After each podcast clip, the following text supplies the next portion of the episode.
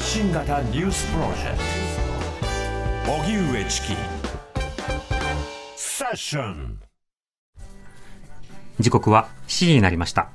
TBS ラジオキーステーションに生放送でお送りしている、おげえちきセッション。パーソナリティのおぎえちきです。南部ひろみです。ここから各地元放送局でお聞きくださってる皆さん、今夜もどうぞよろしくお願いいたします。お願いします。ではここで日替わりコメンテーターの登場。今日の担当、認定 NPO 法人ダイアログフォーピープル副代表で、フォトジャーナリストの安田夏樹さんです。よろしくお願いします。お願いしますお願いします。えー安田さんはフォトジャーナリストとして東南アジア、中東、アフリカ、日本国内で難民や貧困、災害を中心に取材をなさっています。また先週この番組でもパレスチナの取材報告していただきました2週にわたってですね、えー著書に国籍と遺書、兄への手紙などがあります。はい。安田さん、はい。もしやその、そう、あパーカーは、そうなんです。あの、先週のね、はい火曜日にあの、パレスチナの取材報告をしましたけれども、うんその時にあの、パレスチナ発のこう、ストリートファッションブランド、フォベロ、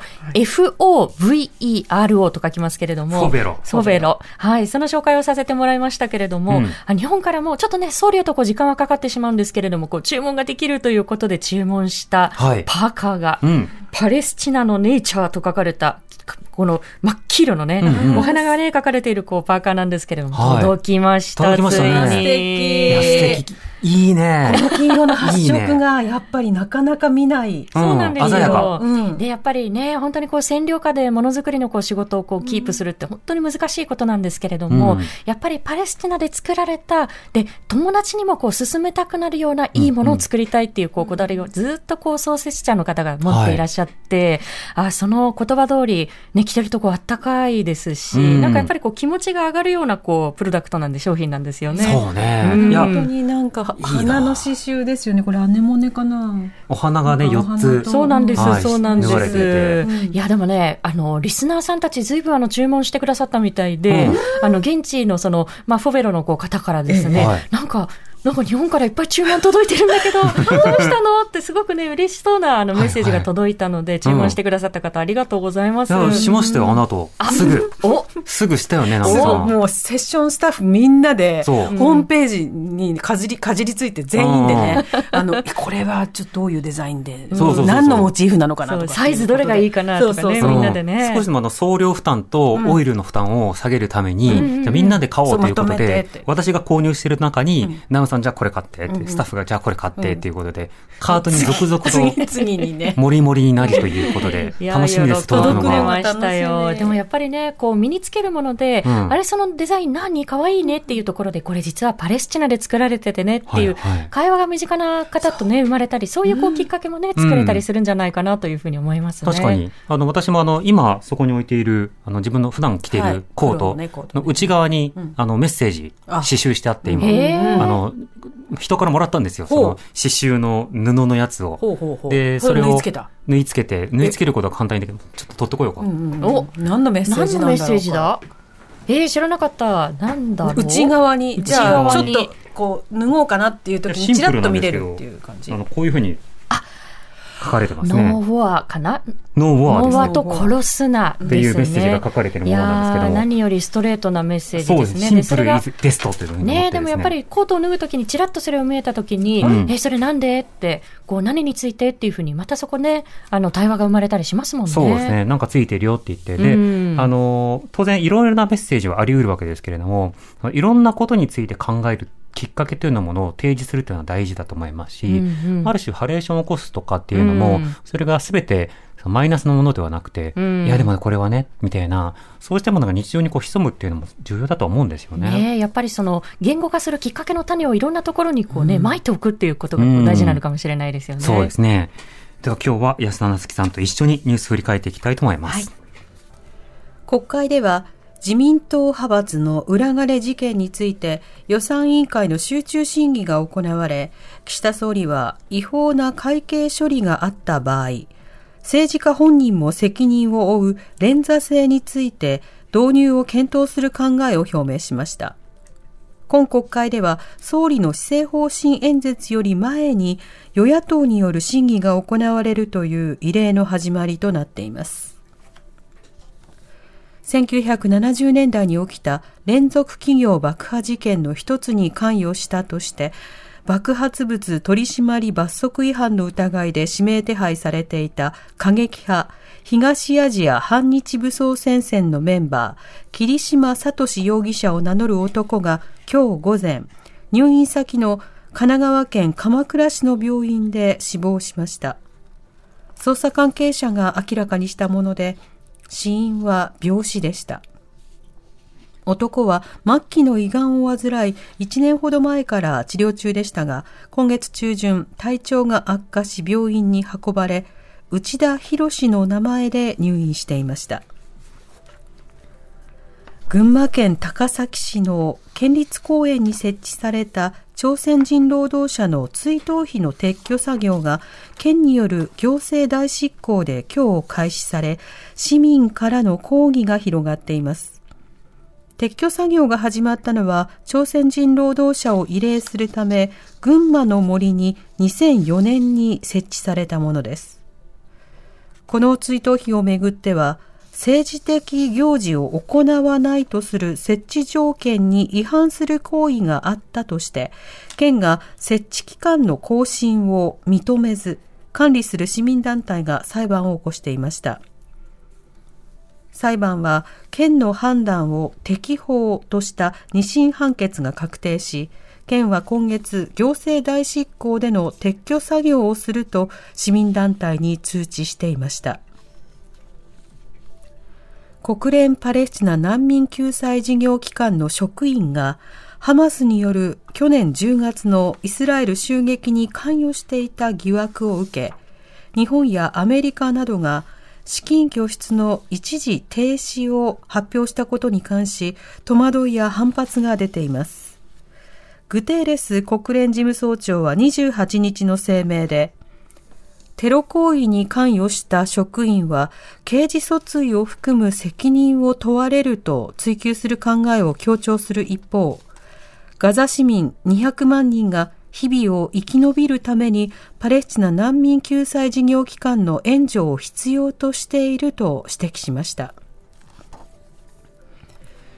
人種や肌の色など外見を理由に警察官から職務質問を受けるレイシャルプロファイリングについて差別的で違法だとして外国にルーツがある3人が国と東京都、愛知県を相手取り損害賠償を求める訴えを起こしました。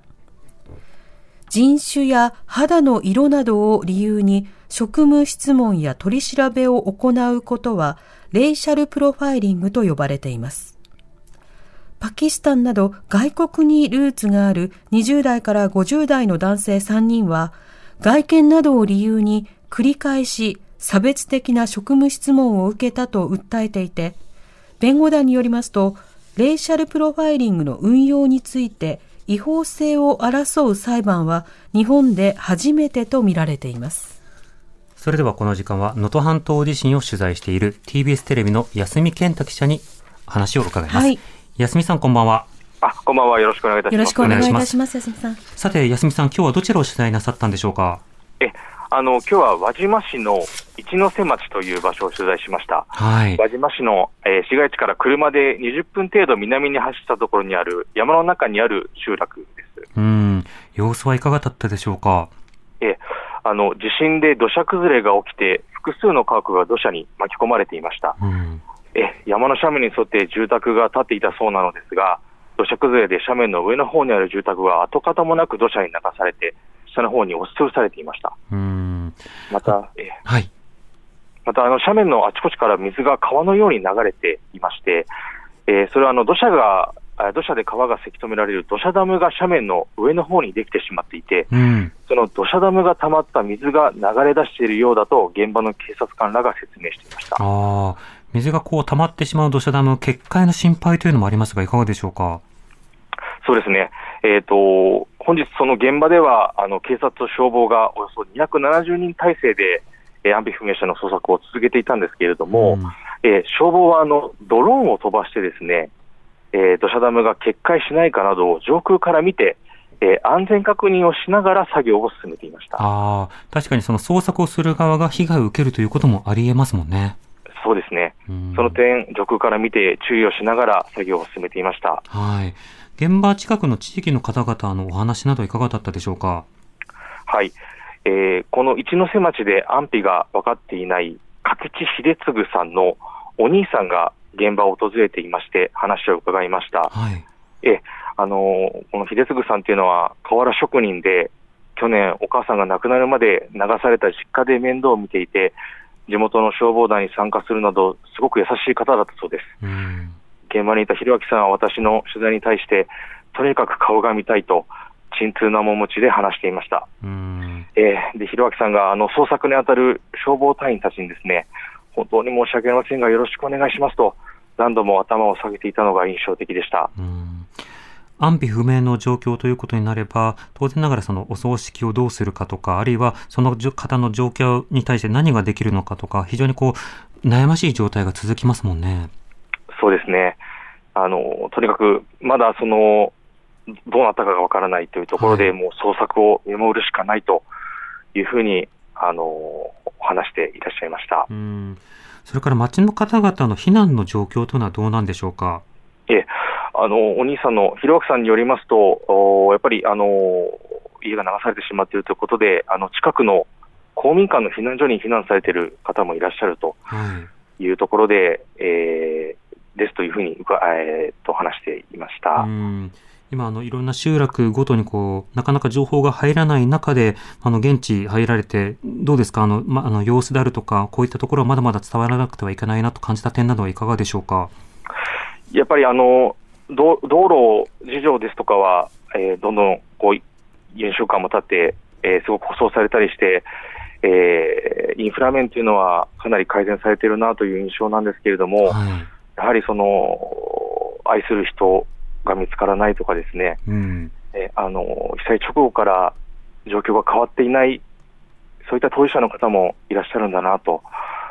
いうのをすごく感じました。うん。なるほど。まあそうしたその改善が今後どうなっていくのか、あの、報じていきたいと思います。安見さんありがとうございました。えありがとうございましたありが。とうございました。TBS テレビの安見健太記者にお話を伺いました。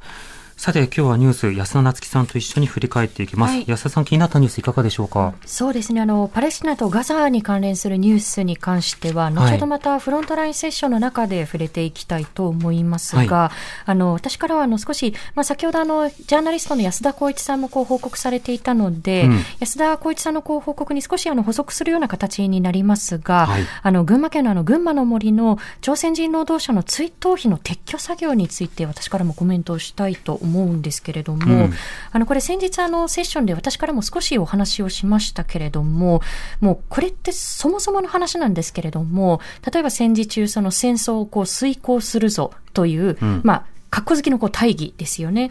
で、のもとで、非常にこ過酷な環境で、あるいはその自分自身のこう意思に反して労働を強いられた人たちの歴史を、まあ、本来であれば、例えば公がうん自治体かもしれないですし、国かもしれないですし、そうしたこう公が積極的にこう調査をして、継承すべきところを、うん市民団体が地道に地道にそれをこう掘り起こして、で、この追悼碑にこうつなげていったというこう経緯があるわけですよね。はい。で、あの、これ、小市さんも先ほどお話をされていた通り、その県と市民団体とのこう関係性の中で、この追悼費が問題になっているかのようにこう見えますけれども、うん要はその背景に何があるかというと、まあ、歴史否定などをこう繰り返してきた団体が、まあ、この追悼費の存在にも目をつけて、はい。で、私この言葉が、あの、本当にこう好きな言葉ではないと言いますか、こう抵抗感のある言葉なんですけれども、まあ彼らの主張するところのこれは反日的な非であるということを繰り返し、まあうん県にもこう抗議のこう、まあ、抗議をこう入れていたという、こう、そういった経緯があるわけですよね。えあの、まあ、現にこの追悼費自体は、まあ、設置するときも、こう、県議会で、こう、一致して、こう、この設置が、まあ、採択をされたわけですし、うん今でもこの追悼費の、こう、文言自体は、こう、問題にされていないわけですよね。えはい。で、その運用のこう仕方が問題だというふうにこう仮に言うのであれば、まあ私はこの、まあ、追悼碑の前で、例えばこう植民地支配下のこう歴史的な事実について発言することが、ま、問題であるというふうには全く思わないですけれども、うん。仮にその運用が問題だよというふうにこう県が主張するのであれば、はい。その方針について丁寧に話し合っていけばいいわけですよね。うん。でそうではなくても追悼碑からこう根こそぎこうなかったことにしてしまいますっていうことはやっぱりこう疑問でしかないですし、まあこれね結局こう何が問題かというとその歴史否定だったりこうヘイトスピーチをこう繰り返してきたようなこう団体にこれって結果としてこう成功体験を与えてはい彼らの主張にこうお墨付けをこう与えるということにこう他ならないわけですよね。うんで、これがこう群馬県の中で一度こう前例が作られてしまうと、あ、こういうふうにこう抗議すれば、歴史をこうなかったことにできるんだ。あの追悼碑を根こそぎこう撤去できるんだっていうふうに、前例になって他の自治体にも当然こう影響が及ぶでしょうし、うんまあその意味でもこう、れまあ責任が重いのかなというふうにこう思うんですよね。そうですねうん。うん、今、反日って言葉があったじゃないですか。で、この言葉というのはとてもまあ暴力的な言葉で、あの自分が気に食わない相手というものを何かいけない人たちなのだっていうふうにレッテルを貼る言葉として便利に使われているということがあったりします。うん。あの、そんな中で、しかし、この日本という国の現在というのは、ある意味では国を挙げて反大日本帝国というものを前提として出発した国でもあるんですよね。うんつまり、日本そのものが大日本帝国の下で行った植民地主義からいかに距離を取るのかということから歩みを再開した国でもあるので、本来はそうでしたよね。本来は、その意味では植民地主義などや帝国主義などについて国家として否定するというスタンスに取らなくてはいけない。つまり、この反日というのは反大日本帝国というスタンスを取るべき国に日本がなるということが本来なんだけれども、それが不十分だということを否定した側に対して反日と述べてしまうことというのは、うん戦後日本の歩みそのもののあり方や正当性を否定することにまずなりますよね。うんで、なおかつその中で行われてきた様々な市民に対する蛮行とか植民地支配とか、そうしたものについての検証の動きそのものをこう否定するということは、これはまあ全体主義などについて肯定することでもあるなど、この反日という言葉の使われ方が相当危ういものであるということは前提として共有しなくてはいけないんだけれども、うんうんそれに対して距離を取ることなく行政などが、いやまあ、例えばそういうふうに言われているのであれば、そこには政治的な対立があるから穏やかではない。じゃあ是正しなくてはならないので、その日は撤去しましょうってなること自体、これがやっぱりその日本の正当性と大きく異なるものだなということは思いますよね。そうなんですよね。で、その反日というこう言葉の文脈にこう行政が乗ってしまう。で、うんこの言葉がこう大きく響くことによって、これがこう人権の問題であるということだったりですとか、うんまあ生身の、生身のこう人間のこう問題であるということが、ますますこう書き消されていくと思うんですよね。はいで、これあの、群馬県のことではないんですけれども、ちょっともっとこう、知りたいというこう方々にですね、あの、うん。少しちょっとあの告知になってしまうんですけれども、こうお知らせをしたいことがあって、で、以前にもですね、あの、セッションで、川崎のこう桜本というこう地域、非常にこう多文化で古くから暮らしている在日コリアンのこう方々から、まあ、ニューカマーと呼ばれるこう、いろんなこう地域から新しくこう来た方々がこう暮らしているようなこう地域があるんですけれども、まあ、その地域で暮らしてきたハルモニたち、まあ、朝鮮の言葉でおばあさんですけれども、うん。の姿を追ったアリラン・ラプソディというこう映画がですね、2月のこう17日から新宿のケーズシネマでロードショーがこう決まり、うん。で、そんなハルモニたちがどんな思いで故郷を離れなければならなくなったのか、どんなこう気持ちで海を何度も越えて、で、差別にこう見舞われながら、どんな風に日本の中でこう生き抜いてきたのかっていう、その息吹がこうギュッとこう凝縮されている映画なんですよね。うんで、私もあの、2月の18日のこう上映会にはこうアフタートークで参加をするんですけれども、うんこれが人権の問題であって、人間の問題であるということをこうもう一度こう確かめ合うという意味でも、こうしたこうカルチャーからこう触れていくということも一つ大事なことなんではないかなというふうに思いますね。そうですね。仮にまた人権という言葉を使ったら、それ政治的だねっていうふうに言われたら、うんちょっと人類大変だよっていうふうな、そねその根幹のところを共有したいところなんですけどね。ね、あらゆることはこう政治につながることですからね、うんこう政治的なこう言葉をこうあの封じろということは、つまり喋るなっていうことになっていきますからね。うん、そうしたようなことというものが今足元でえ問われているなどということは共有しておきたいなと思います。この後は安田なつきさんに今一番気になっているトピックスを伺うフロントラインセッションです。ひろみ南部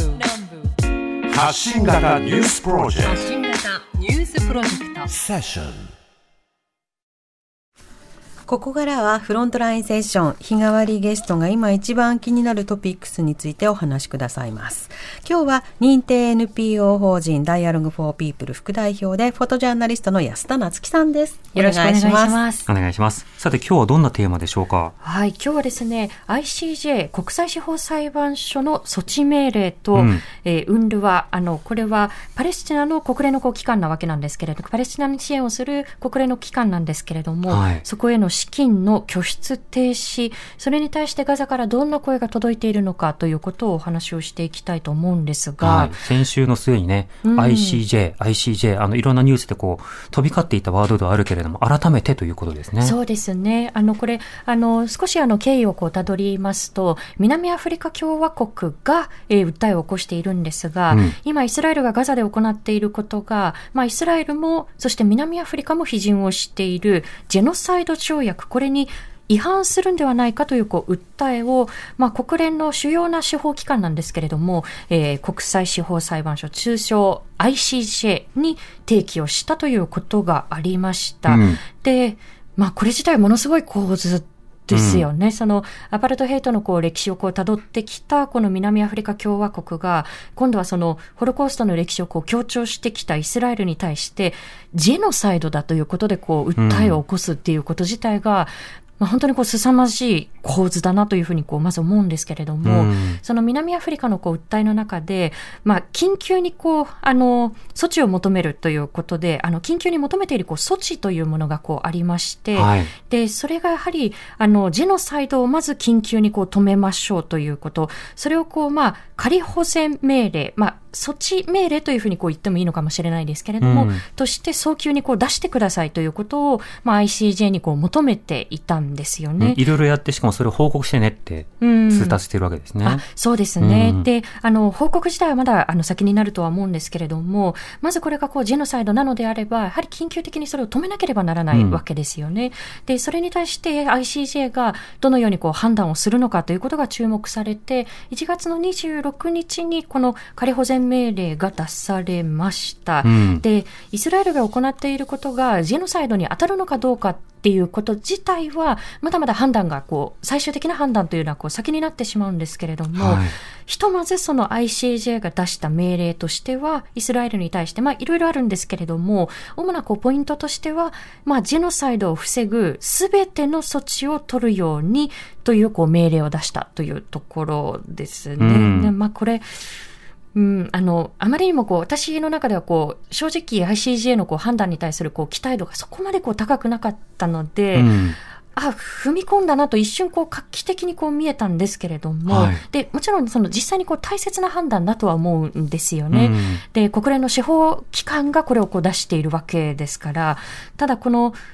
まあ、措置命令というのはこう、法的な拘束力は確かに持つんですけれども、強制力はないんですよね。うんこれをこう無視したり、こう違反したところで、それに対して何かこう強制的に従わせるようなこう、まあ措置を講ずるということが ICJ にはできないですし。国際機関にはね、そうした権力がなかなか持たされないというか、現実的に不可能だったりしますもんね。そうなんですよね。で、まあ、かつ、まあ、イスラエルが、こう、これまで、もう自分たちがこうやってきたことというのは、これは自衛の範囲内だ、ジェノサイドではないというこう主張を、まあ、繰り返してきているということをこう考えたときに、うん。まあ、この ICJ のこう判断というのも、こう、まあ、無視していくだろうという可能性が大いにあるといいますか、こう、その可能性の方がこう高いわけ予ですよね。想できちゃうっていう。うんそうですね。で、かつ、この、まあ、措置命令自体は、南アフリカがこう求めていった、まあ、即時停戦、まあ、つまり軍事作戦自体をこうすぐに止めてくださいという、まあ、そういうこう命令まではこう含まれなかったんですようんね。で、この点に対する私がつながっているこうガザの人々のこう反応っていうのが、ものすごくこう、まあ、悲しみといいますか、こう、もう絶望って言った方がいいかもしれないですね。うん。にこう満ちたこう反応ばかりだったんですよね。これだけ自明の虐殺なのにうん。認定してくれないのか、で、まだこれから証拠を集めますみたいな、そんなこと言ってるのかっっていう反応ですか？そうですね。悠長だ。これがこう、ICJ に求められなかったら誰が止められるのかっていうことだったりですとか、うんまあ、あの、一人のこう女性はですね、南アフリカがこう、ICJ にこう提起した時に、ものすごくこう、喜んでたんですよね。はいああ、南アフリカがこういうこうアクションを起こしてくれたんだ。ぜひ、日本政府にもこう、それをこう、サポートしてほしいっていうふうにこう、まあ、ある種こう、期待をこう、膨らませていたところがあったんですけれども、うんだからこそ、この即時停戦というものがこう命令に含まれなかったことに対する、まあ、彼女のこう失望というのはもう凄まじいものがあって、うんで、まあ、私からこういろいろこうやり取りをしている中で、まあ、この ICJ のこう決定をこう追い風にして、まあ、日本政府にこう、私からもこう声を届け続けるよというふうにこう、あの、連絡をしたんですけれども、はいまあ、彼女からのこうレスポンスとしては、もうそんな必要はない。もうそんなことしても無駄でしょって。うんどうせ日本政府はイスラエルの側に立つか沈黙をするかどっちかでもう国際社会なんて信じるものかっていうこう、まあ、そういうこう答えがこう返ってきて、うんまあ、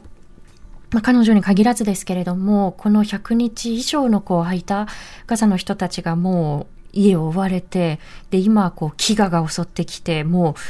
あらゆる尊厳がこう奪われるようなこう環境で、まあ、彼女自身もこう次々とこう親族を亡くしていますし、で、次の瞬間にも自分だったり、あるいは自分の大切な人がこう死ぬかもしれないっていう、うん。もう極限渋滞をこう大幅にこう超えるような、もはやこう超え続けているような環境に、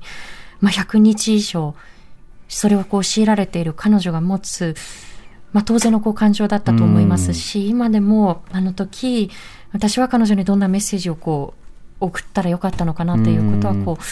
ずっとこの数日こう考えていることなんですよね。うん当然イスラエルはこうしたようなその、まあ、決定について反発してますよね。そうですね。うんあの、まあ、同じようなこう繰り返しですよね。自分たちが行っているのはこう自衛の範囲のことであって、この、まあ、彼らは作戦と言いますけれども、作戦をこう止めるつもりはないという、こう、あの、意思表示が、まあ、イスラエルのこう政府からなされていて、うんまあ、ますますこう、あの、先行きがこう見えなくなってきてしまった中で、追い打ちをかけたのが、先ほどニュースでもありましたけれども、ウンルは、まあ、これ正式名称は、正式名称といいますか、あの、日本語でのこう正式名称が、国連パレスチナ難民救済事業機構、機関、ごめんなさい、機関なんですけれども、はいウンルワというふうにこう呼びますね。うん、UNRWA でウンルワですね。はい。で、あの、先ほどニュースにもありましたけれども、うん。このウンルワの複数のスタッフが、昨年の12月のこうハマスの、まあ、イスラエルに対するこう奇襲攻撃に関与した疑いがあるということで、えーアメリカなど、まあ、フランスなどもですね、が追加の資金のこう拠出を一時停止しますということをこう表明していて、うんで、これに対して日本政府も続くという、こう、まあ、表明がなされました。はいで、これ、あの、疑いがかけられているこう職員が12人なんですね。うんで、まあ、仮にその12人が奇襲攻撃に本当に関与したのであれば、それはあってはならないことだということはこう前提にしてお話をしますけれども、うんまあ、ウンルワのこうスタッフって全て合わせると3万人近くいるんですよ。うんで、ガザの中でこう働いている人だけに限っても、1万3000人いるんですよね。で、その中のこう、たった12人が何かしらの関与をしたかもしれないという、こう、疑いをかけられている段階で、ええまあ言ってみれば、つまり、組織的に関与したということは、こう、疑われていない、こう、段階で、うんで、今この瞬間、もう、もう飢餓であったりですとか、あるいはその医療崩壊だったり、ね、それに加えて、こう、軍事攻撃でこう、見舞われている、こう、人々のこう、命にも直結するような、こう、資金ですよね、ウンルワイのこう、資金って。で、それをこう、止めるっていうことが、何を意味するのかっていうことはもう明らか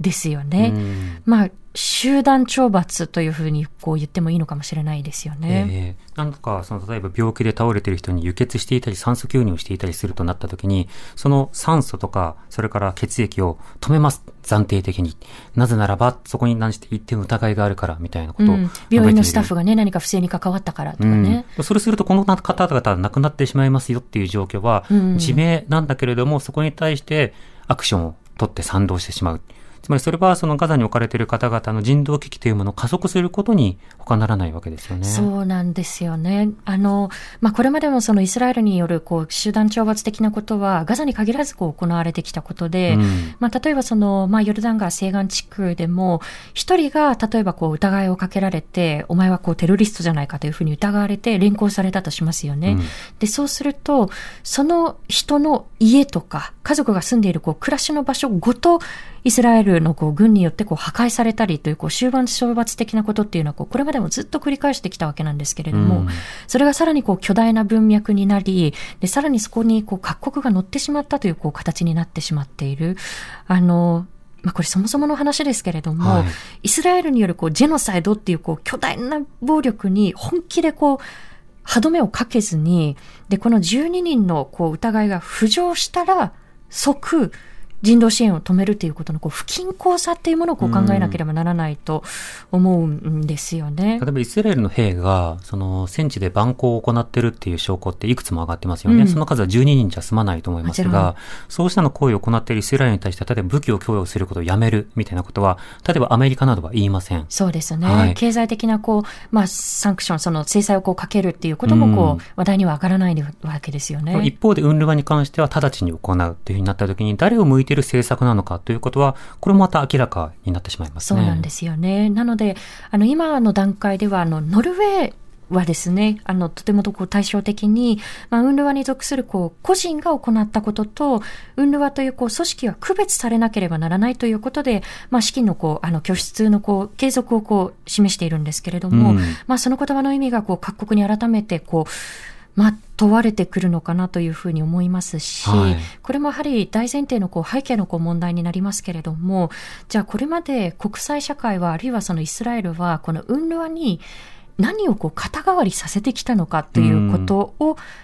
考えなければならないと思うんですよね、背景の問題として。で、例えばそのガザなり、あるいはこれはヨルダン川西岸地区にもこう言えることかもしれないですけれども、はいそこをこう占領している、あるいは封鎖している側は、その封鎖だったりこう占領によって、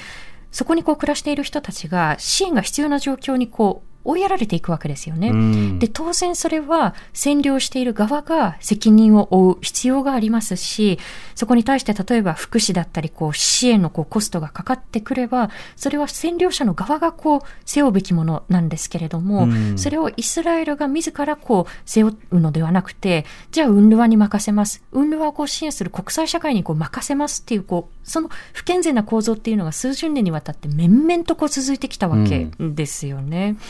で、それを無視したままこの議論をこう進めていいのかっていうところですよね。うん。この支援を受けなければ、その子に生きる人たちが生きられないっていう状況を、じゃあ、